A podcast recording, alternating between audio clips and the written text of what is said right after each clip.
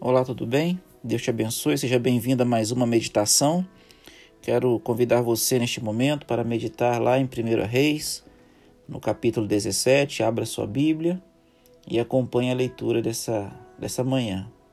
Capítulo 17, verso 1 diz, diz: Então Elias, o tesbita, dos moradores de Gileade, disse a Acabe: Tão certo como vive o Senhor Deus de Israel, perante cuja face estou, nem orvalho nem chuva haverá nestes anos, segundo a minha palavra.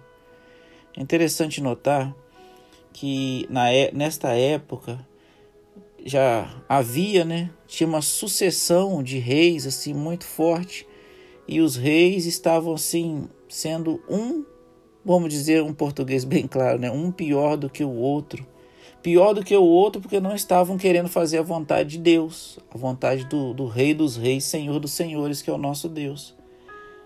Esse Acabe aqui também era casado com Jezabel, cujo o nome né, está ligado à palavra Zebu, que é um dos títulos dados também ali para Baal, que era considerado o Deus da chuva. E agora Elias faz esse desafio diretamente para o Deus deles. Né? Etibaal, que era o pai de, de Jezabel, ele era rei lá em Sidom. O interessante é mais aqui o nome dele. O que, que significa o nome dele? Homem que está com Baal. Agora chega Elias e fala: Eu estou com Deus. Elias é chamado para ser um reformador na época dele, para trazer o povo de volta à adoração verdadeira trazer o povo para perto de Deus, o povo rebelde que deixou o Senhor e voltou-se para Baal. Será que eu estou falando para você nessa manhã que tem se rebelado contra Deus? Será que eu tenho falado para você que tem se rebelado contra os líderes que Deus institui e Deus coloca na igreja, Adventista sétimo dia, na Igreja Mundial? Será que você tem se rebelado contra pastores, contra anciãos, diretores de igreja, liderança de uma forma geral? Como que está seu coração nessa manhã? Eu estou te perguntando isso porque Elias chegou no momento da história em que precisava ver uma reforma. E ele não pensou duas vezes em chamar o pecado pelo nome. Ele falou: Eu estou na presença do Senhor, estou em pé Estou pronto para servir ao Senhor, enquanto Acabe e Jezabel estavam do lado de Baal. Essa história você conhece que no final quem venceu é Deus. E quem sempre vence é Deus.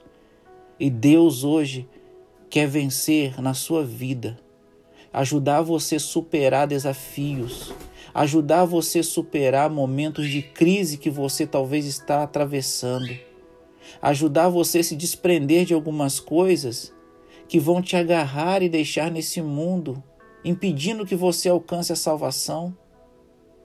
Meu querido irmão, minha querida irmã, que nesse dia você possa estar em pé na presença do Senhor, hoje, para decidir fazer o que Ele manda, o que Ele pede, não para agradar os homens, mas para agradar a Deus, assim como Elias o fez estava em pé perante o rei e falou para ele que não iria chover, até que o coração do povo fosse transformado, até que eles voltassem para a adoração verdadeira. E Deus está te chamando hoje para a adoração verdadeira, adoração bíblica, adoração ao, ao, Deus que instituiu os dez mandamentos, nos deu essa lei, nos deu o sábado.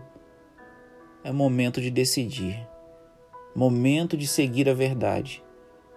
E neste dia, eu quero que Deus toque mais uma vez seu coração, te iluminando e te abençoando, e que você decida estar em pé na presença do Senhor hoje. Querido Pai, obrigado, Senhor, por esse dia. Abençoe as pessoas que estão recebendo esse áudio. Abençoe as pessoas que talvez estão desenganadas pelos médicos. Toque, restaura, dê cura, dê libertação. O Senhor pode todas as coisas. O Deus de Elias está conosco. Esse Deus não muda. Pode passar o tempo, Ele é o mesmo ontem, hoje e o será eternamente.